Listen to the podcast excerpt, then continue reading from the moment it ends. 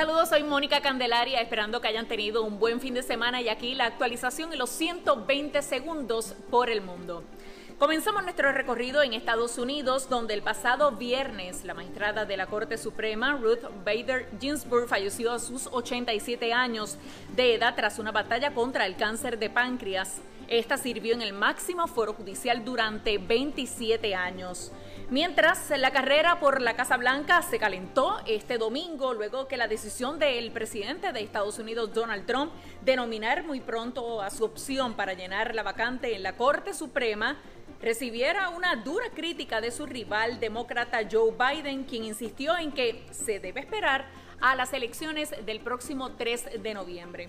De otra parte, cerca de un millón de habitantes en Madrid, España, se preparaban el domingo para manifestarse contra las estrictas limitaciones a su libertad de movimiento, medidas tomadas por el gobierno para frenar la segunda ola de la pandemia de COVID-19.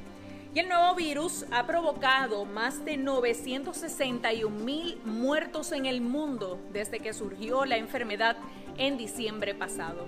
Desde el comienzo de la pandemia, más de 31 millones de personas se han contagiado, pero de ellas, sobre 21 millones ya se han recuperado. Antes de finalizar estas notas del mundo, queremos dejarles saber que ya tienen una nueva manera de mantenerse informados y escuchar este y otros reportes desde la comodidad de su hogar. 120 segundos por el mundo ya está disponible en la versión podcast, así que nos pueden escuchar a través del Apple Podcast y también por Spotify. Esto es todo de mi parte, gracias por su sintonía, Mónica Candelaria, para los 120 segundos por el mundo.